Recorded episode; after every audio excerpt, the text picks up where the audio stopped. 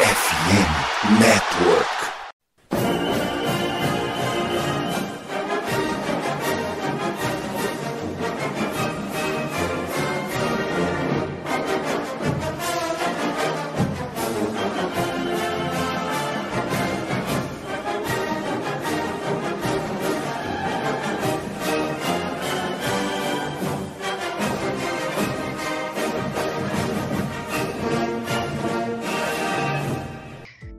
Saudações, amigos! Saudações, fãs de esporte! Saudações, fãs dos esportes universitários! Estamos chegando hoje mais uma semaninha com o meu, o seu e o nosso CollegeCast hoje para falar de mais uma preview de divisão. Iremos completar a SEC no episódio de hoje. Semana passada a gente falou sobre a divisão leste, com Florida Gators, com Kentucky Wildcats, com Missouri Tigers, por aí vai. E hoje a gente vem para falar da divisão Oeste, com Alabama, com Auburn, com LSU, com Texas A&M, com Arkansas, Ole Miss e Mississippi State. Então, já vem com a gente para saber de tudo que essa divisão pode reservar e muito provavelmente, inclusive, a gente deva ter uma dessas equipes brigando forte e, quiçá, até entrando de fato nos playoffs nacionais, algo que tem sido bastante frequente, né? Teve título nacional de Alabama recentemente, teve título nacional de LSU recentemente. A gente tem o time de Texas A&M que na temporada retrasada ficou na quinta colocação do ranking da IP. Tem Auburn sendo campeã 10 anos atrás. Não faz tanto tempo assim também, convenhamos. Então, sempre muito importante a gente ficar de olho nessa divisão que tem a tendência de deixar times muito próximos dos playoffs e do título nacional. Mas antes de a gente começar a falar especificamente dessa divisão, vamos começar apresentando a mesa. Bruno, ontem a gente fez um episódio com o Nuaro, né? Aquele crossover falando um pouquinho sobre o draft da NBA. E hoje estamos aí de novo, só que agora para falar de outro esporte, de outra modalidade, de outro tudo, viramos a chavinha. Muito boa noite. É dia de futebol americano. Muito boa noite, Matheus Pinho. Muito boa noite aos colegas de mesa e aos nossos ouvintes. Ontem foi um episódio maravilhoso, a gente falou do draft da NBA, rimos bastante, episódio extremamente divertido. E hoje a gente vai virar a chavinha aqui para o futebol americano universitário, a SEC é de longe a melhor conferência do futebol americano. Tem times muito interessantes que a gente vai abordar hoje e muita opinião para ser contada nessa, nesse grande episódio. Outro que também estava com a gente ontem, o André. A gente está começando a gravação praticamente 11h30 da noite, mais ou menos o horário que começou ontem também. Porque a gente marca essas jossas para as 8 e meia, 9, mas a gente simplesmente não sabe calar a boca. É isso. É, a gente fala demais. Eu, por exemplo, falo demais. Acho que a galera já tá cansada de ouvir minha voz, deve estar tá pedindo para eu tirar umas férias, né? E além disso, ontem. Ontem não, né? Nessa madrugada eu fui dormir quase 3 horas da manhã para acordar às 5 e meia fazer uma prova às 7 horas na faculdade. Cheguei agora há pouco em casa, tô gravando podcast, né? E amanhã eu tenho que acordar que horas? Sim, 5 horas da manhã, terei que dar aula. Muito bom, parabéns para mim. Mal durmo. É, dito isso, né, muito bom estar aqui com vocês. Eu queria dar uma belíssima noite para nossa bancada, que hoje está gigantesca, e uma maravilhosa noite, uma linda madrugada, uma manhã maravilhosa e uma tarde perfeita a todos aqueles que estão nos ouvindo. Hoje tem pouquinha piada infame. Beijos para vocês. É, não é só você que tem esse tipo de distúrbio do sono. Eu, por exemplo, hoje tive que pedir para me buscar em casa para ir trabalhar porque o ônibus me deixou para trás.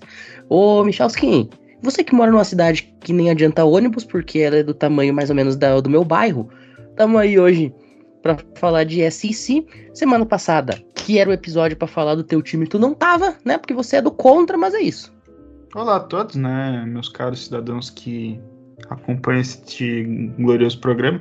É, cara, semana passada tinha sessão solene, né? Eu não tinha como exercer meu ofício aqui no CollegeCast, né? Porque, enfim, a gente não é de ferro, né? A SEC Leste foi abordado semana passada. A SEC já é a conferência mais forte. E a divisão Oeste é a divisão mais forte da conferência mais forte, né? A gente tem equipes muito tradicionais, nós tivemos LSU campeã em 2019, tivemos Alabama como multicampeã nesses últimos anos. Auburn, que ano passado não teve uma grande fase. Tem Texas A&M com seu investimento astronômico e outros times ali que teoricamente são times ali que a gente considera como mera figuração, mas que têm investimentos muito consideráveis, né? Arkansas, Ole Miss, Mississippi State. são programas ali que tem uma concorrência bastante injusta, né? A vida não é não é justa para todo mundo, né? E acaba que não dá para todo mundo vencer, né? Numa divisão com sete times, seis tem que perder, né? Um, um ganha, outros seis tem que perder. E alguns tem que perder muito, né? No caso, ficar entre as piores equipes. As piores equipes da divisão mais forte que provavelmente seriam campeãs em praticamente todas as conferências do grupo A5 e seriam competitivas em qualquer outra divisão do college football. Geralmente. Beleza, o Michel acabou de fazer uma tese de TCC só porque quer Arkansas é um time melhor do que a gente acha. É isso. Eu só vou discordar de você quando você diz que é a melhor divisão. A melhor divisão não é porque a gente tem a Big Ten Leste com Penn State, Michigan, Michigan State, Ohio State, que quase sempre estão muito bem. Então, quatro times é melhor Michigan do que três. State discutível hoje em dia. Quatro time grande é maior do que três time grande, tá? É isso. Ô, Gabriel, agora se controla aí, porque eu vou deixar tu falar do teu time, mas o programa tem horário para terminar, tá? Não pode engatar a terceira marcha e ficar 30 minutos falando, não vai dar problema. Boa noite, Pinho, ao Bruno, Murilo, Michalski, André, todo mundo que tá nos ouvindo. Bom dia, boa tarde, boa noite. E assim, você me deu a chance, e eu vou fazer que nem o pessoal do Velozes Furiosos.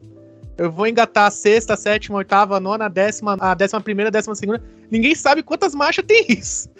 Mas vai indo. É sempre gratificante ter a chance de falar da minha querida Alabama. E tamo na incógnita, né? Vou falar dessa incógnita na posição de quarterback. Tem 20 cara, ninguém sabe quem vai ser o titular. Lembrando que em Velozes e Furiosos ninguém morre Assim como nessa divisão, ninguém morre porque todo mundo no ano seguinte volta melhor do que esteve. Isso foi um spoiler gratuito para você que ainda não assistiu Velozes e Furiosos 10. Mas, ô Albert, nessa pegada, tamo aí mais uma vez e a gente vai mudar o nosso lema. Ao invés de ser Velozes e Furiosos, é cansados e sem dormir. Boa noite, Pinho. Boa noite a todo mundo da mesa, que hoje tá bem grande. É, primeiramente, só avisar um negócio aqui rapidinho. Eu tô me recuperando de uma gripe. Então, se tiver falha na voz, para você e ouvinte, peço que me perdoe. Mas é isso, falar sobre os lentos e cansados, principalmente porque a bomba da divisão tá na minha mão, mas é uma divisão que é sempre a mais interessante do college. Eu concordo que é a melhor divisão, apesar de outras é, divisões ter mais times tradicionais, porém, em quesito de nível técnico, essa é a melhor. Mas enfim, vamos resenhar sobre a outra divisão da SEC, que tem muita coisa para falar, principalmente sobre investimentos astronômicos que não dão em nada novamente. É isso. Bom, daqui a pouquinho então a gente tá de volta logo depois do bloquinho de recados. Não saiam daí.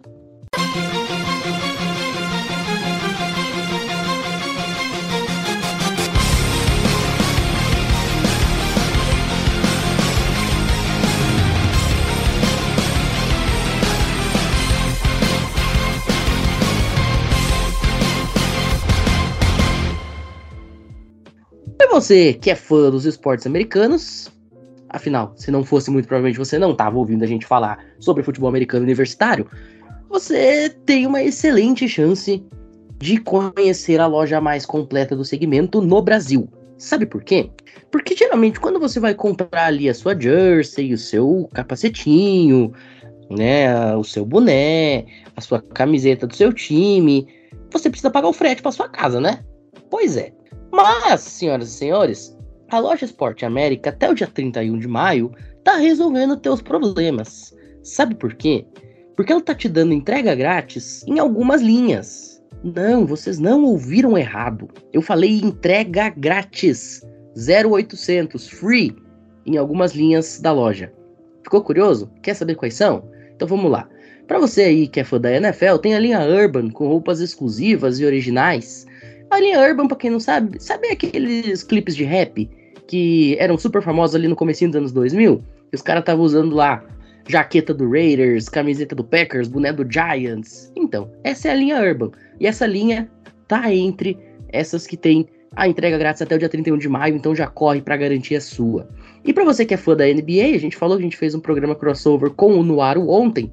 Para você que gosta do melhor basquete do mundo, as jerseys retrô da Mitchell Ness com as lendas do esporte também estão fazendo parte dessa promoção. Você pode comprar aí tua jersey do Kobe Bryant, do Allen Iverson, de caras aí como esses sem pagar um tostão de frete. Já pensou? E tem ainda muita coisa bacana sobre NHL, a MLB também tá chegando diariamente na loja novos produtos para agraciar no portfólio dessas ligas. Então não fica de fora dessa, não dá bobeira e corre pro site da Sport América, cujo link tá aí na descrição do episódio. E se você é do Rio de Janeiro, de Curitiba ou de Santo André, faz melhor, vai lá conhecer a loja física, bate um papo com a rapaziada, toma um cafezinho, conhece a loja e já faz a sua comprinha também. Fechado? Então, de tudo isso, daqui a pouquinho a gente tá de volta. Não saiam daí, vamos falar da divisão oeste da SEC.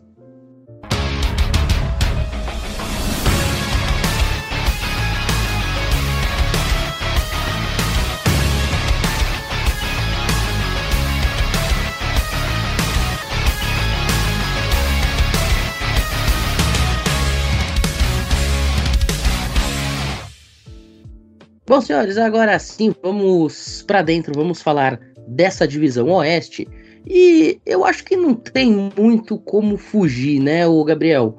Alabama todo ano vai entrar como favorita a ser campeão nacional, ser campeão da divisão, ser campeão da conferência. A gente sabe que o Nick Saban tem um acordo com aquele bichinho que vocês sabem qual é. É um negócio espetacular, como todo ano esse time é igual todo ano a gente seca e raramente funciona ficar secando essa desgraça. É, alguns aí até faliram, né? De tanto secador ficar ligado, a conta de energia já bateu lá em cima. Mas enfim, vamos lá. Sobre Alabama, ano passado, Alabama terminou 11-2, perdendo para Tennessee e LSU, jogos de uma posse de bola, e terminou a temporada vencendo o Sugar Bowl contra Kansas State. Para essa temporada, Alabama chega com muitos jogadores de secundária que são continuados para primeira rodada. Eles são, inclusive, grande destaque. Para mim, o maior destaque dessa próxima temporada é o Dallas Turner, Ed. Ele foi muito ofuscado pelo Will Anderson. Foi muito ofuscado, porque ele é um baita jogador, tem um, uma explosão física sensacional. Sei que muita gente não gosta da parte física, analisar o jogo da parte física, mas essa é a temporada pro Dallas Turner se alavancar aí, já que ele vai ser o grande destaque. Na secundária, a gente tem o Malakai Moore, o Terry Arnold, o Kool-Aid McKinstry, todos são defensive backs. E na posição de wide receiver, tem o Jermaine Burton, que veio transferido de Georgia, que tem que render mais. E um que é cogitado para a primeira rodada, que esse tem que passar das mil jardas, que é o Jacory Brooks. Ambos são wide receivers, mas o Jacory Brooks, ao meu ver, é o cara que pode ser wide receiver de primeira rodada e passar das mil jardas com muita tranquilidade. Esses são os grandes destaques que voltam para Alabama nessa próxima temporada. O calendário, Alabama vai jogar contra Middle Tennessee, Texas, South Florida, Ole Miss, eh, Mississippi State, Texas A&M, Arkansas, Tennessee, LSU, Kentucky, a grande Chattanooga e um tal de Auburn aí. Para 2023, ninguém sabe o que acontece na posição de quarterback, porque de 2016 para cá, Alabama teve Jalen Hurts, teve o Tua Tagovailoa, teve Mac Jones, teve Bryce Young. Esses quatro, três foram quarterbacks de primeira rodada e um já foi pro Super Bowl. Então, assim, teve uma safra fantástica Alabama. Só que ninguém sabe quem vai ser o quarterback de Alabama nessa próxima temporada. Com certeza, tem ali em Las Vegas alguém fazendo aposta. Quem vai ser o quarterback de Alabama? Atualmente, o Alabama tem seis quarterbacks no elenco. O Jalen Murrow, que é secundarista. O Ty Simpson, que é redshirt freshman, ou seja, pode ter elegibilidade para mais quatro anos. O Eli Holstein, o John Lonergan, o Cade Carruth e o Tyler Buckner. Tyler Buckner transferido, transferido de Notre Dame. Ele vai dar provavelmente chance para todos ali, durante o training camp e durante os jogos ele já mudou o quarterback no final nacional. Então ele não tem medo de trocar o cara no meio de uma partida ruim. Projeção é de 10 vitórias. Por quê? 10 vitórias no mínimo. Alabama vai ter muito jogo em casa. De todo o calendário de Alabama, o jogo mais perigoso em casa é contra Texas na semana 2. Mas é, jogando lá em Tuscaloosa, 100 mil torcedor, o Wilvers vai peidar na farofa, enfim. Não terá a lei do ex do Sarkisian. E o resto, o jogo mais perigoso fora de casa é contra o Texas A&M. Auburn ninguém sabe como chega, então não dá pra cogitar o Iron Ball como perigo. Só Texas A&M, mas também Texas A&M ninguém sabe como chega. Se vai chegar mostrando o futebol que tem ou vai implodir. Então, para Alabama, 10 vitórias no mínimo é a minha projeção. Se vai ser o 12-0, chegando na final da SEC, ou 10-2, como foi na, na temporada passada, aí já, já não sabe. E, finalmente, a Alabama mudou sua coach staff. Além do Nick Saban, chega o Kevin Steele, de Miami, para coordenador defensivo, e o Tommy Reese, coordenador ofensivo de Notre Dame. Então, pela primeira vez em muito tempo, a Alabama não traz pessoal da NFL, que é uma coisa que o Saban sempre fez. Pegava o pessoal da NFL, pô, se não deu certo, venha para a escola de reabilitação do Saban. Em dois anos você estará como head coach de algum time. Bill Brown voltou pro Patriots, o coordenador defensivo que não deve ser mencionado vazou. Então é isso, Pinho. Eu acredito que Alabama vai para 10 vitórias, mas muito vai depender da posição de quarterback, que antes nós já tínhamos a resposta e agora a gente tá no, no tabuleiro de RPG. Vai jogando número, vai jogando número uma hora vai bater alguém.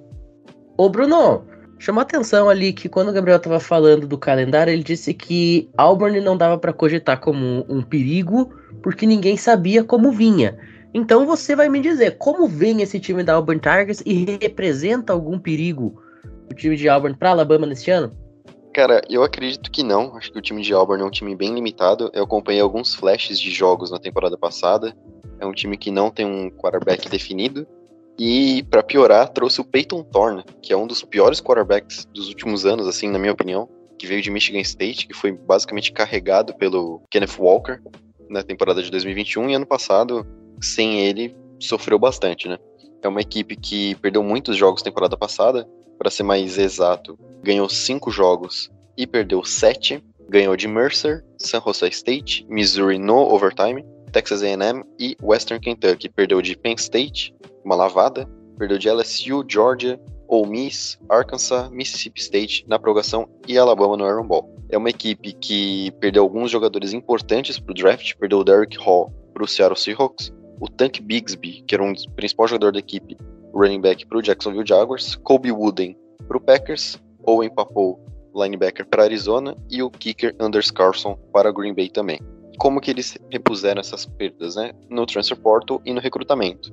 O Peyton Turner já foi um que eu falei. Trouxeram o Larry Nixon, o running back de North Texas, junto com o companheiro dele, o Jerry Shorter, wide receiver também de North Texas, quatro estrelas. Eles trouxeram dois jogadores quatro estrelas para a posição de wide receiver, o Caleb Burton, de Ohio State, e o Brian Batch, que na verdade é running back, né? Então dois wide receivers e um running back quatro estrelas. Então foi um bom recrutamento, via transfer portal no caso, né? Um bom transfer portal. E ainda trouxeram um linebacker Demario Tolan, de LSU, Justin Rogers, DL de Kentucky, e o Stephen Sings, o de Liberty. Então foi um bom é, transfer portal de Auburn, trouxeram jogadores quatro estrelas e outros três estrelas, conseguiram recuperar aí algumas posições que perderam para o draft. No recrutamento não foram tão bem, apesar de terem quatro jogadores quatro estrelas, comparado a outros times, não foram tão bem. Eles pegaram Keldrick Falk, DL 4 estrelas, Ken Lilly, CB 4 estrelas, Wilkie Deno, DL 4 estrelas e o Connor Lu, OL 4 estrelas, então nenhum skill position no recrutamento, mas eu acho que eles recuperaram bem isso no transfer portal. O time, como é que é o time hoje? Tem o Robbie Ashford, que é o quarterback da temporada passada, que para mim jogou bem mal, um cara que sofreu bastante com o redshirt freshman. Não acho que a culpa foi dele, mas sofreu, não conseguiu desenvolver o time. E aí você tem jogadores que vão tentar uma chance maior assim, para tentar ver se consegue um draft, alguma coisa do tipo. Jarquez Hunter, que é o running back junior, que é um jogador que eu gosto, acho que contribui para o ataque. E aí você chega na posição de wide receiver, que é o grande problema da equipe. Você tem muitos jogadores experientes, mas que não produzem muito. O Coy Moore, o Nick Mardner, o Javarius Johnson, o Camden Brown, o Jair Fair, são jogadores que, cara, pouco contribuíram na temporada passada e não vejo contribuindo muito para esse ano. A linha ofensiva é uma linha ofensiva experiente, mas com muitos jogadores chegando agora no transfer portal. E uma defesa que também é muito experiente, mas também com muitos jogadores vindo no transfer portal, principalmente no front seven. Na secundária já são jogadores que já estavam na equipe e que eu acho que fizeram um trabalho bem ok, nada demais, uma defesa que tomou muitos pontos em alguns jogos importantes. E pouco se viu fazendo turnovers, evitando pontuações, né? Por exemplo, temporada passada tomou 42 pontos de Georgia, 41 de Arkansas, 48 de Ole Miss, 41 de Penn State. Quando conseguiu fazer com que os adversários fizessem menos do que 20 pontos, ganhou as partidas. Todas as outras partidas que deixou fazer mais de 20 pontos, o time perdeu porque o ataque também não contribui. Para essa próxima temporada, eles têm um calendário nem tão difícil, mas que, na minha opinião, vão perder os jogos importantes. Auburn pega Massachusetts, Califórnia, Stanford, Texas A&M, Georgia, LSU, Ole Miss, Mississippi State, Vanderbilt, Arkansas, New Mexico State e Alabama. Eu aposto em quatro ou cinco vitórias, depende muito do jogo de Vanderbilt e LSU também. Mas eu acredito que Auburn vai ganhar apenas quatro jogos essa próxima temporada. É um time que, na minha opinião, é muito fraco, muito limitado. Perdeu peças muito importantes no draft, os poucos jogadores bons que tinham perdeu no draft. E a posição de quarterback é uma lástima para a equipe de Auburn. Peyton Thorne e Robbie Ashford é um dos piores duos de quarterback do college football atualmente, e eu vejo o Auburn sofrendo muito temporada que vem. Muito bem. Bom, então tá respondida a pergunta, Gabriel. Realmente ninguém sabe como que Auburn vem mais um ano. Agora a gente sai da rivalidade do Alabama e vai para a rivalidade do Mississippi. O Michalski, Mississippi State vem com um novo head coach por motivo de força maior, né? Afinal, o head coach anterior acabou nos deixando e é um processo de reconstrução que vai ter que passar lá pelos lados do Mississippi depois dessa perda né, que aconteceu durante a off-season. Mississippi State tá em renovação e não tá. Mississippi State tava com o Mike Leach, que é um treinador bastante conhecido, acho que de muita gente, que eu acho que o pessoal já ouviu muito falar. Ele é um técnico que teve sua história em Texas Tech, Uh, ficou muitos anos em Washington State, conseguiu fazer com que o programa tivesse muita relevância alguns anos e até chegasse a sonhar com playoff. E em 2020 ele entrou em Mississippi State, né? Finalmente entrou na SEC. Ele acabou, infelizmente, falecendo, né? Ah, no dia 12 de dezembro de 2022. Mas, falando esportivamente, Mississippi State estava indo bem. Em 2021 tinha ido campanha 7-6. Ano passado tinha vencido 8 partidas e perdido 4 na temporada regular chegou a estar ranqueada.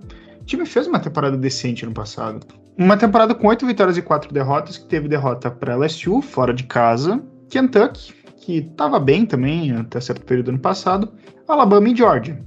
Talvez só Kentucky ali a gente pode discutir, mas nesse meio período o time venceu Texas A&M, que ok, foi uma decepção? Foi, mas Texas A&M é um time que tem muito investimento, muito investimento. E ganhou de Miss fora de casa, também no Eggball, né? Claro que às vezes o adversário ali, o rival, dá uma, uma ajudada em certos aspectos, mas aí é problema do rival, né? E não de Mississippi State. Então era um trabalho que estava se provando interessante e é complicado fazer futebol americano no Mississippi. O estado do Mississippi em si já é um estado pobre. Ele compete numa conferência forte? Sim, e compete numa divisão forte também, né?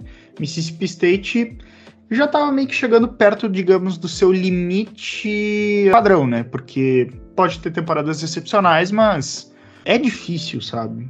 Então, assim, 8 vitórias e 4 derrotas gera um desempenho muito bom. Venceu 19 a 10 o Rayleigh Quest Ball contra Illinois. No Ball, o time foi treinado pelo Zach Arnett, que, enfim, fez seu primeiro jogo de futebol americano como técnico mesmo, né?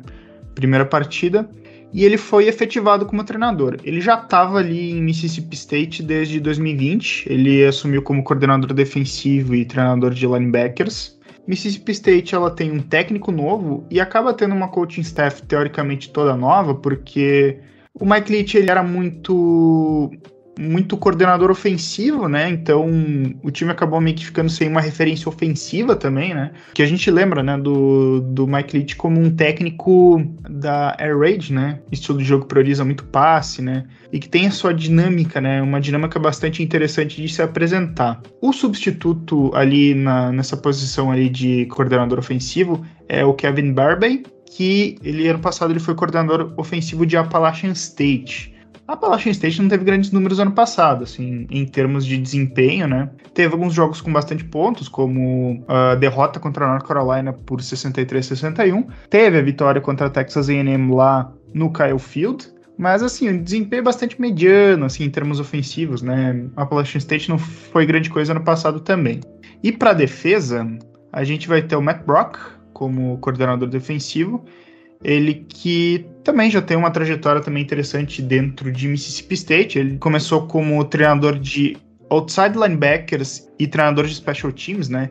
Em Mississippi State e estava ali treinando algumas posições, né? Portanto, é uma mudança não mudando, assim, tipo, você trouxe ali um coordenador ofensivo, né? E você promoveu algumas funções ali dentro do programa. A classe de 2023 dos Bulldogs, que é mais ou menos o padrão de Mississippi State, assim, recrutando no país, eles tiveram o 26º melhor recrutamento segundo a 247. Foram quatro recrutas quatro estrelas e 22 recrutas três estrelas. Só para comparação, na SEC o time teve recrutamento pior que Alabama, Georgia, LSU, Tennessee, Flórida, Texas A&M, South Carolina, Auburn, Arkansas e ficou duas posições à frente de Ole Miss, que até teve um atleta cinco estrelas, mas não teve muitos atletas três estrelas, então acabou ficando um pouco para baixo. Mississippi State tem uma quantidade razoável de jogadores retornando. Vai ter o Will Rogers como quarterback voltando, né, para essa temporada. E é esperar o que, que vai acontecer, né? Tem que ver como é que vai se configurar esse time de Mississippi State, né? O, o seu elenco para essa temporada. Passando pro calendário, que eu acho que dá para apontar ali algumas coisas. O calendário, ele até que não é difícil em relação a outras temporadas. O time começa três semanas seguidas em casa, pega Southeastern Louisiana, Arizona na semana 2, Arizona que tá com um programa ainda muito fraco, não dá para apontar muita coisa. Na semana 3 pega LSU em casa, um confronto que é complicado, mas é em seus domínios. Depois tem South Carolina fora, que é um confronto bastante complicado, principalmente se o Shane Beamer ele realmente estiver naquele ritmo que ele estava botando na temporada passada, em que ele vai lá e derrota Tennessee Clemson, né? Na semana seguinte pega Alabama, é um confronto inquestionavelmente difícil, né? Eu acho que o Gabriel tende a concordar comigo. Não sou o Gabriel, como todo mundo da mesa, né? Na semana seguinte pega Western Michigan em casa, né? Confronto que tende a ser muito fácil. Daí depois tem Arkansas fora, Auburn fora, Kentucky em casa, Texas A&M fora, Southern Miss naquela semana lá dos Cupcakes da SEC e encerra no tradicional clássico na tigela de ovo, né? O, o Egg Ball contra Ole Miss, jogo em casa. É um calendário que alguns dão como fácil, tem uma projeção muito otimista que dá nove vitórias para Mississippi State. Eles botam só derrotas contra South Carolina, fora de casa. Eles botam vitória contra a LSU. O André talvez vai ficar meio chateado. Derrota para Alabama e derrota para Auburn. Acredite se quiser. E eles botam vitória contra Texas A&M, eles botam vitória contra Kentucky, eles botam vitória contra Ole Miss. Aí o questionamento talvez eu possa deixar para vocês em um outro momento. O que, que eu posso tentar superficialmente analisar? Eu acho que vai ser um ano que, assim, ele tem um pouco de continuidade, mas eu acho que o nível vai cair um pouquinho. É uma temporada ali que eu acho que vai ser um pouco uma prova de fogo para o Arnett. Ele está assumindo um time pela primeira vez, é um peso muito grande, e você tem um peso muito grande de substituir um técnico que era muito renomado, que era muito querido, meio maluco, né? A gente sabe como o Mike Leach era meio maluco, né? Quem se lembra sabe. Mas é um peso, e é um peso numa divisão muito forte. Então, esse primeiro ano eu acredito que vai ser um ano de mais um estabelecimento. Ali pegar uma ball season, acho que tá de bom tamanho. Essa é a temporada, esse é o campeonato de Ole Miss nesse momento. Tentar se estabelecer e quem sabe ali conseguir às vezes um ball decente, tentar surpreender algum jogo também, né? Porque nunca se sabe, né? O futebol americano, ele de vez em quando nos surpreende, às vezes até contra o meu time, de maneira não muito prazerosa. Eu acho que é isso que eu posso trazer. Muito bem. Ô, Bruno, agora vamos pro outro lado da rivalidade do ovo. Vamos falar da Ole Miss Rebels para encerrar esse primeiro bloco é contigo. Bom, vamos lá. Primeiramente, Ole Miss é uma equipe que vem tendo um certo sucesso nos últimos anos, né? O, o Matt Corral teve um bom ano, no, ano retrasado, é, o Miss ganhou bons jogos ali, e ano passado também teve um, um, bom período ali, uma dupla de running backs incrível com o Zach Evans e o Pinchon Jenkins. E, cara, esse ano eu tô bem esperançoso também de novo para o Miss. Eu acho que é um time bem fechadinho. Não acho que vai chegar perto de, de top 10 do ranking, algo do tipo, mas acho que chegando de novo no ball. E vamos analisar aí como é que vai ser essa temporada, né? Como eu falei, ano passado também foi um bom ano, perdeu apenas quatro jogos e ganhou oito, e acabou perdendo no ball de novo, mas venceu de Troy, Central Arkansas, Georgia Tech, Tulsa, Kentucky, Ole Miss e Auburn. Abriu a temporada 7-0. perdeu para LSU, ganhou de Texas A&M, aí teve três derrotas no fim da temporada: Alabama, Arkansas e Mississippi State. É um time que perdeu no draft o seu principal wide receiver, que era o Jonathan Mingo, e também o Malik Heath, que não foi draftado, mas foi pro Green Bay Packers, que era um bom duplo de wide receivers, gostava bastante. E ainda perdeu o Tavius Robinson, que foi pro Baltimore Ravens, o Zach Evans, que foi pro Los Angeles Rams, e o Nick Brocker, que foi pro Buffalo Bills. Um time que eu gostei mais do recrutamento do que o do Transfer Portal, mas mesmo assim teve bons nomes sendo adicionados. O Isaac Ukiwu, é um DE vindo de James Madison, quatro estrelas. Também chegou o Stephen Wynn, DL, 4 estrelas de Nebraska. O Zamari Walton, cornerback, 4 estrelas de Georgia Tech. O Jamond Gordon, o DL, que retornou, que tinha saído, mas ele voltou, é, 3 estrelas. Além do Monty Montgomery, linebacker, 4 estrelas de Louisville e o CB de Sean Gaddy de North Texas, 3 estrelas. E o Walker Howard, quarterback de LSU, 4 estrelas, uma adição muito importante para esse time. Como eu falei, eu gostei muito do recrutamento porque trouxe um jogador 5 estrelas e vários jogadores 4 estrelas. O linebacker Santorini Perkins, 5 estrelas, número 1 um da posição, uma excelente adição para a equipe de Ole Miss. Aí teve o Aiden Williams, wide receiver, Kedrick Riscano, running back, Braxton Myers, safety, Jamaris Brown, Ed, além do Bryson Sanders, IOL e o Amado Brown, safety, todos quatro estrelas. E por que, que eu destaquei todos? Porque várias posições diferentes, Ed, safety, running back, wide receiver, OL, linebacker, é um time que se reforçou em quase todas as principais posições aí do futebol americano e gostei muito de ter feito essa versatilidade, não focado só numa posição, o que é muito importante para um time bem equilibrado no futebol americano. Analisando o roster, né, o depth chart da equipe nessa temporada, a gente tem uma situação com os quarterbacks, né? Você tem o Jackson Dart, que é um cara que eu acho que foi um pouquinho abaixo do que se esperava. Ele veio de USC temporada passada, agora ele já é junior. Teve um down year ano passado, mas eu ainda acho que é o quarterback titular. E adicionaram o Spencer Sanders, que era o quarterback de Oklahoma State, que eu sempre achei um quarterback bem mediano para baixo. E acho que ele vai ser reserva, não tem muita chance aí na NFL, não gosto muito do jogo dele, mas é inegável que ele deixou a equipe de Oklahoma State competitiva pelo fato de ser um dual threat quarterback, né? Analisando os running backs, você tem o Quinshon Judkins, que eu já falei, é espetacular. O ano de freshman dele ano passado foi coisa de maluco. Agora ele ainda é sophomore e ainda vai ter mais um ano, né, obrigatoriamente. Então não precisa nem falar mais nada, né? Ainda tem o Ulysses Bentley chegando aí para ser o running back 2. E a grande questão é o grupo de wide receivers. Agora você tem o Chris Marshall, o Trey Harris vindo de transfer, o Jordan Watkins, que é o senior, e de Tyrande você tem o Keenan Prisco e o Michael Trigg. O Michael Trigg, que é um bom Tyrande, gosto bastante dele. Um corpo de OL misto, alguns jogadores veteranos, outros jogadores sophomore. É um grupo que eu gosto bastante. E uma defesa muito experiente. Todos os jogadores são júnior para cima, né? Até Ratchet Senior. Então, uma defesa extremamente experiente. Eu acho que vai conseguir contribuir para essa temporada para manter os ataques adversários numa faixa de pontos relativamente baixa para ter a chance do ataque ganhar os jogos, que é algo que eles fizeram muito bem no começo da temporada. Nessa próxima temporada tem um calendário acessível pelo nível do time. Eles pegam Mercer, Tulane, Georgia Tech, podendo abrir 3 a 0 enfrentam Alabama. Alabama, que na minha opinião, eu respeito muito a opinião do Gabriel, mas eu acho que é um time bem abaixo dos últimos anos, principalmente na posição de quarterback. Eu acho que o Jalen Miro, que provavelmente vai ser o quarterback titular, é um cara que não joga muito bem, não gosto muito do jogo dele. Eu acho que o Miss, apesar de ser em Tuscaloosa, tem uma chance de ganhar todos os jogos têm uma chance de ganhar. Eu acho que esse ano, para vencer Alabama, vai ser um pouco menos difícil. Então, depende muito do nível que o Miss chegar nessa partida. Depois pegar LSU em casa, Arkansas em casa, Auburn fora, que eu já falei que é um time muito fraco, Vanderbilt em casa. Se você considerar que eles vão ganhar os jogos em casa e ganham de Alabama, o Miss pode chegar nesse ponto da temporada 8-0. Ano passado chegou 7-0, então é um time que pode fazer isso. Vai enfrentar Texas A&M e Georgia fora de casa, ULM em casa e Mississippi State fora. Para mim, os jogos difíceis são contra Alabama, Texas A&M, Mississippi State fora e Georgia fora. Mas eu acho que o time pode tranquilamente ir de 8 a 10 vitórias sem nenhum tipo de problema. Acho que um time extremamente forte, equilibrado na defesa e por isso merece todos os elogios, assim, por ser uma equipe extremamente equilibrada e que pode vencer seus jogos na SEC. Muito bem. Bom, vamos passando a régua então nesse primeiro bloco. Na volta tem mais três times pra gente falar. Não saiam daí e vem vinhetinha.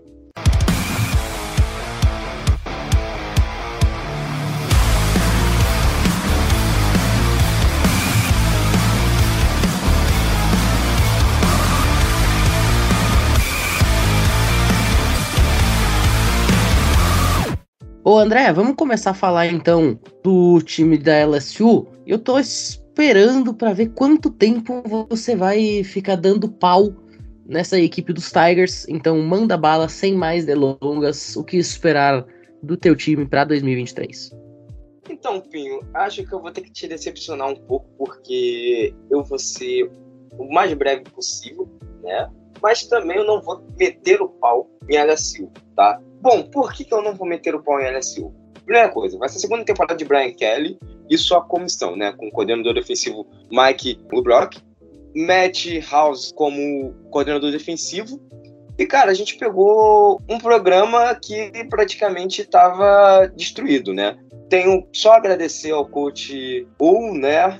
Mas o último ano dele foi catastrófico e a gente simplesmente tinha um programa largado, né? LSU tava com problemas em inúmeras posições, não tinha quarterback, não tinha recebedor, não tinha linebacker, não tinha corner, não tinha safety, não tinha nada. E na última temporada, né, o Brian Kelly foi lá na, no recrutamento, chamou várias pessoas, né, vários jogadores, inclusive um deles é o Jaden Daniels, né, que passou o ano passado inteiro sendo criticado pela gente, mas eu olhei friamente agora e vi que, cara, a temporada dele não foi tão ruim, né? Não é o que se espera de um quarterback de LSU, mas dentro das limitações do time, dentro dos adversários que a gente enfrentou e dentro do que essa equipe fez, a gente pode até falar assim, tá, ok, foi tudo bem. Ficamos 9-3, não é ruim, tá? Para um programa que está em reconstrução.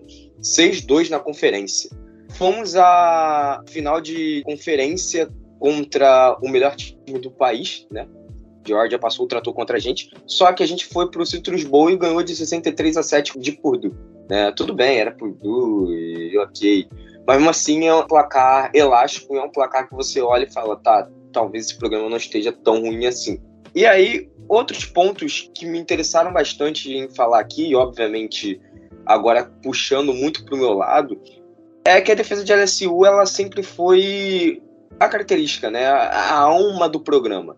E foi a defesa que me fez torcer por LSU de verdade, porque sempre trouxe bons DBs para a NFL, bons linebackers, bons jogadores de linha defensiva, e esse front seven era um front seven que era essa alma de LSU, sabe? Era um front seven que passou a temporada inteira fazendo com que as linhas ofensivas sofressem, né?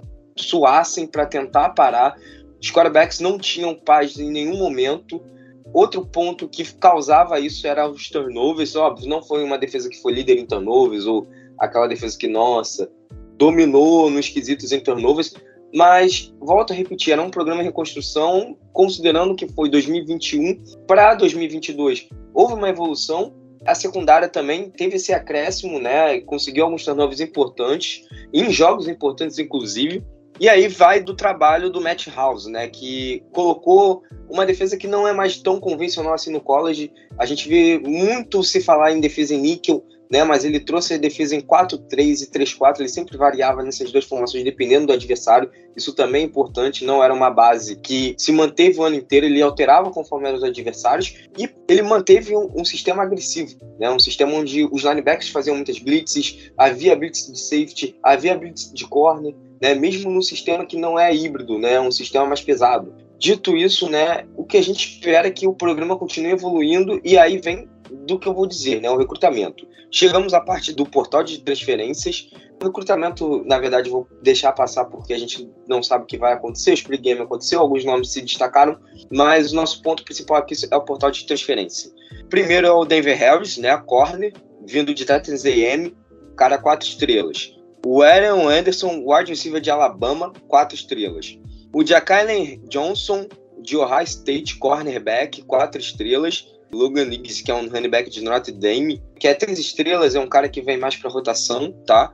Assim como o Omar Splaggett, que vem de Oregon State, é um linebacker, três estrelas também, é um cara que também vai entrar para rotação, mas é um cara que entra muito mais para essa questão das blitzes, né? não é aquele linebacker que vai cobrir tanta zona, mas é um cara que entra dentro do sistema do Matt House. Então, e aí começa né, a temporada contra Florida State, fora de casa. Depois vem contra Grambling State. Não, não é casa de apostas, relaxa. Da FCS, né? Jogando em casa. Mississippi State, fora de casa. Na semana 4, joga contra Arkansas, dentro de casa. Semana 5 contra Ole Miss. Semana 6 contra Mizu fora de casa. Semana 7, dentro de casa, enfrenta Auburn, que é um bom jogo, inclusive. Semana 8, contra Army dentro de casa. Semana 9 pega uma baia e o time descansa, relaxa, respira. Porque na semana 10 vem o nosso maior clássico, nosso maior rival. O time que a gente quer bater o ano inteiro, todos os anos, independente do que seja. Alabama, fora de casa. Semana 11 contra Florida Gators em casa. Semana 12 contra Georgia State em casa. E na última semana, semana 13, contra Texas AM em casa. Dito isso, existe só um jogo que a gente deve perder nessa temporada regular, que é contra Alabama. Todos os outros adversários eu creio que seja uma vitória, não ao lado clubista, tá? Considerando que na última temporada o time que estava em reconstrução conseguiu nove vitórias e apenas três derrotas, e as três derrotas foram contra três adversários melhores que a gente, né? Então, essa temporada eu não vejo quase nenhum adversário melhor que a LSU, considerando a evolução da equipe e mantendo, né, a forma da equipe de jogar, a alma dessa CT, né, dessa comissão técnica. Então, acho que vão ser 11 vitórias e uma derrota, e essa única derrota, infelizmente, contra a Alabama.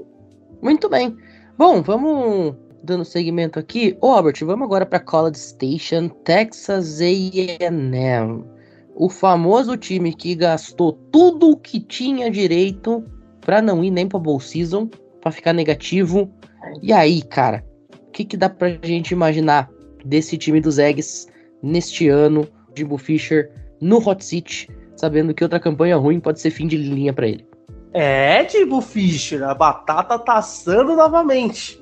Considerando a campanha de 2021 que terminou de forma trágica, Aí chegou no ano passado com o time vencendo três dos primeiros quatro jogos da temporada e depois vindo com seis derrotas seguidas. O time implodindo e talvez isso possa acontecer de novo esse ano. Durante esses jogos, claro, teve Alabama, teve South Carolina, teve Mississippi State, que foi um 42 a 24 fora de casa, mas teve derrotas sofríveis, por exemplo, Flórida, que era um jogo que dava para ganhar e tomou um 41 a 24. E Albert tomou um 13 a 10 e o time implodiu, o time tiltou, trazendo a linguagem do esporte. Tanto que teve a troca de quarterback, onde o Conor Wakeman assumiu o posto de starter antes do previsto. Tanto que uma das saídas do time foi o Haynes King, o quarterback starter do ano passado, foi do Georgia Tech. Também teve a saída de Devin Harris, já foi citado, né? Ainda pela LSU teve a saída do tanto mais Adelay, que é um DL de quatro estrelas, indo para Michigan State. Outro cornerback que saiu foi Smoke Bowsey. A dupla de cornerback saiu. Smoke Bowsey foi para Georgia. E outro corner também que perdeu no draft foi o Jalen Jones, saído para o Colts lá na sétima rodada. Além de, claro, Antônio Johnson, safety, que saiu para o Jaguars na quinta rodada. O Devon Kane já no ataque, saída para o Dolphins time que veio fraco no portal de transferências, mas pegando três corners, né, de quatro estrelas, que é o Sam McCall, vindo de Florida State, o Josh DeBerry, vindo de Boston College, e o Tony Grimes, vindo de North Carolina. Esse que tá com uma expectativa de subir no board do próximo draft. É um corner bem interessante e pode agregar muito essa defesa de Texas A&M, que é o segundo ano do trabalho do DJ Durkin, né? E que já veio com um ponto positivo, apesar do 5-7. A defesa do, de Texas AM foi a segunda melhor em pontos sofridos na divisão e a quarta melhor na conferência, o que já dá uma boa expectativa para esse trabalho defensivo. E com as percas de secundária e vindo forte tanto no portal de transferências quanto no recrutamento, trazendo o Javon Thomas, que é um prospecto quatro estrelas, é, e outros também de três, vindo aí para sexto e tudo mais. Mas no recrutamento veio um pouquinho mais de OL, que foi o caso do Chase Bisontes, que é quatro estrelas. Teve o TJ Shanahan, que é quatro estrelas também. Trouxeram o Jaden Platt, que é um ótimo tight quatro estrelas. E vai juntar com umas peças meio interessantes. Por exemplo, o Evan Stewart, que pode produzir mais com Conor Wakeman. A linha não é das melhores, porém o center é muito interessante, que é o Bryce Foster. E sem contar no lado defensivo os destaques do ano passado, que é o Fadil Dix, que foi líder do time Sex, apesar de ter apenas 3 sacks e meio. Tem o Jordan Gilbert, que é um bom safety. Tem o Shamar Turner, tem o Demany Johnson, então um time que pode ser interessante. Mas por conta do calendário, a tendência é que possa implodir novamente. Começa enfrentando New México é, em casa, aí vai enfrentar Miami fora, enfrenta Morrow dentro de casa, aí começa os confrontos dentro da conferência, onde provavelmente pode ganhar de Auburn, provavelmente perde de Arkansas, perde de Alabama, perde de Tennessee, perde de South Carolina, perde para o Miss, perde para Mississippi State. Aí temos Abilene Christian, que é um time que sinceramente eu não conheci e pelo que eu pesquisei é uma provável vitória. E fecha contra a LSU, que foi um time que deu uma confiança para Texas A&M para esse ano, já que foi a última vitória do time ano passado, na última rodada, e novamente na última rodada enfrenta a LSU, mas provavelmente com uma derrota. Então, o time que vem aí para o seu 5-7 de novo, talvez variando entre uma partida mais ou a menos, mas acredito na mesma campanha, até por ser um ataque novo, com o Bob Petrino sendo o novo coordenador ofensivo, que era head coach lá em Missouri State, e fez um trabalho muito mediano lá para os lados de Missouri State, com 18 vitórias e 15 derrotas, e ao que tudo indica, provavelmente é o último ano de Jimbo Fisher no comando de Texas A&M. Muito bem. O André, agora para arrematar, para fechar, vamos ao último time de hoje, Arkansas Razorbacks, a tropa do Javali. Arkansas vem de uma temporada 6-6, uma temporada média, como o nosso querido Michalski começou falando, achando, não, não é um time tão ruim assim e tal. Realmente, esse 6-6 ele é um pouco mentiroso, mas eu não acho que o time seja ruim, eu acho que o time era mal treinado, tá? Teve 3-5 na temporada dentro da SEC, né? Ganhou Libere Ball contra Kansas de 55 a 53. O seu head coach é o Sam Pittman, que está na sua quarta temporada.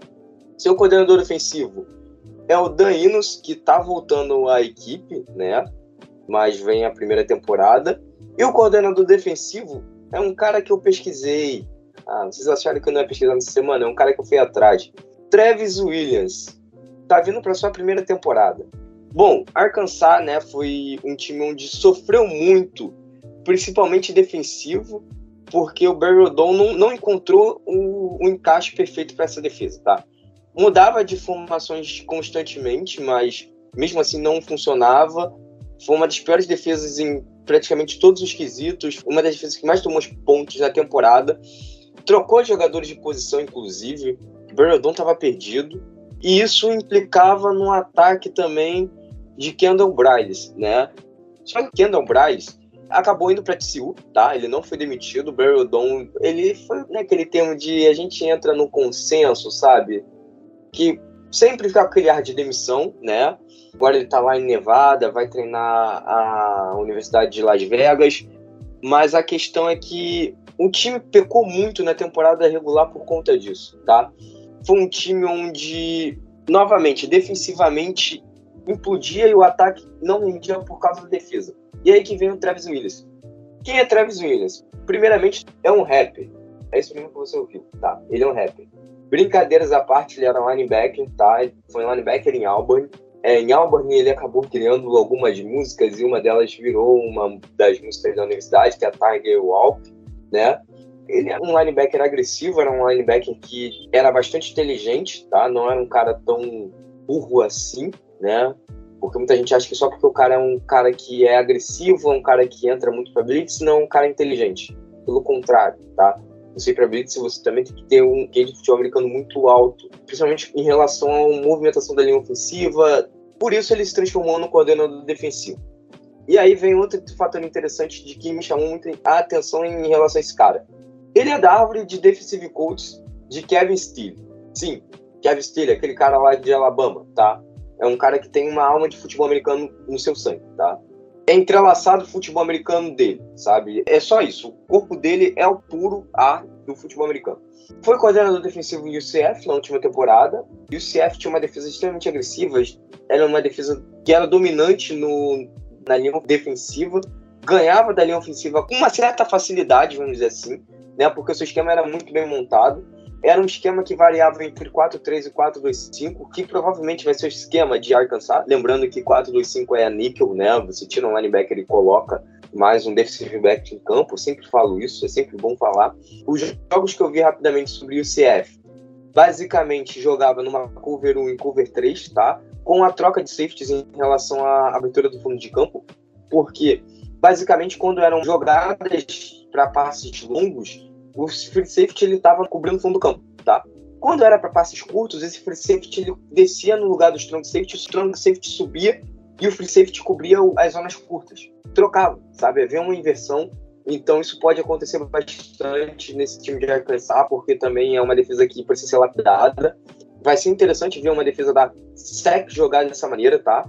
Porque, como eu falei, eu sou um cara que ama defesas e ter uma defesa de uma maneira híbrida e uma de uma maneira boa, jogando dessa maneira na SEC, cara, é uma coisa maravilhosa, tá?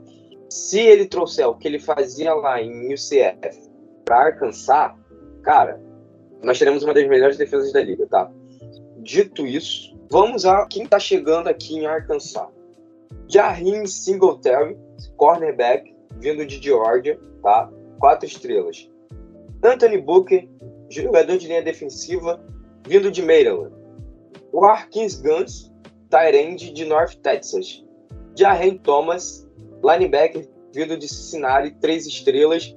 Arthur Brett White. Não, não é aquele Brett White que vocês estão pensando lá do Barcelona, tá? Aquele perebão lá, ruim de bola. Esse é um safety de Western Kentucky, três estrelas. Ah, lembrando que o Daimos, né? Ele era coordenador ofensivo de Maryland tá? Antes de vir para para nossa querida Arkansas. Esqueci de mencionar isso. É bom eu também falar sobre isso, né? Porque ele foi muito criticado pelo sistema ofensivo de Maryland. Eu não sei se vocês se lembram, mas o quarterback de Maryland é o Taulia Tavaloa, né? E muito se esperava dele. O ataque de Maryland foi um ataque que basicamente era confuso as combinações não eram tão boas, as chamadas também não foram tão boas. Ficou aquele ar de será que o Taulia com outro coordenador ofensivo funcionasse? Seria um quarterback melhor? Sabe? Será que ele travou por conta do problema Danos? Mas, bom, ele muda de, de cidade, né? Muda de estado, inclusive. Volta para Arkansas, onde trabalhou em 2015 a 2017, onde chamou atenção e foi inclusive para Michigan. Mas é isso, sabe? Eu espero que o ataque de Arkansas funcione, até porque não é um ataque que parece ser um, um ataque ruim, só era um ataque que também implodia por causa da defesa. O KJ Jefferson é um bom quarterback, brincadeira, não é um bom quarterback, é um quarterback ok. Ele é mediano, tá? Mediano para ok. Mas tem um bom running back, que é o Raheem Sanders, que provavelmente vai ser o base desse ataque novamente. Calendário de Arkansas. Começa na semana 1 contra o West Carolina, da FCS, jogando em casa. Na semana 2, Kent State em casa. Semana 3 contra BYU. Semana 4 contra LSU fora. Semana 5 contra Texas A&M fora. Semana 6 contra Ole Miss fora. Semana 7 contra Alabama fora. Mississippi State em casa. Florida Gators na semana 9 fora. Na semana 10 contra Auburn em casa. Na semana 11 contra Florida International ou a famosa FIAU em casa e fecha a temporada regular na semana 12 contra Mizu em casa. Analisando friamente e rapidamente seus adversários, eu fui um pouco maluco aqui, mas eu acho que isso pode acontecer, tá? Eu acho que eles ficam 10-2, tá? Só perdem em dois jogos, contra minha LSU e contra Alabama. Os outros jogos eu não acho que tenha, assim, jogos que possam trazer algum risco, como por exemplo BYU e Kent State, e outros jogos que vão ser interessantes contra a Florida Gators, Auburn e Texas A&M, né? Mas eu acho que esses jogos eles ainda vencem. Pode ser um desses jogos aí que acabe perdendo, né? Ou até mais. Mas eu acredito que fique com uma temporada 10-2. Dito isso, eu vou tirando aqui o meu javali do, do gramado e eu deixo o Pinho brincar agora um pouco, porque meu javali é meio raivoso. Bom, é isso. A gente vai ficando por aqui então com mais essa análise da SEC, fechando, portanto, a Southeastern Conference. A partir da próxima semana, a gente começa a falar de Big Ten e todas as demais conferências da Power 5 na sequência. Ô, Gabriel, nos vemos aí no próximo episódio. Uma boa noite. Boa noite, Pinho, Michalski, André, o Bruno e o Murilo, todo mundo que nos ouviu. É sempre gratificante falar de Bama. Até a próxima, galera. Misha, também nos vemos numa próxima e muito boa noite. Bom, obrigado a todos que nos acompanharam até aqui e até a próxima. Tchau, tchau. Andrezito, vai dormir que 5 horas da manhã tem que acordar, filho. A voz tá falhando, né?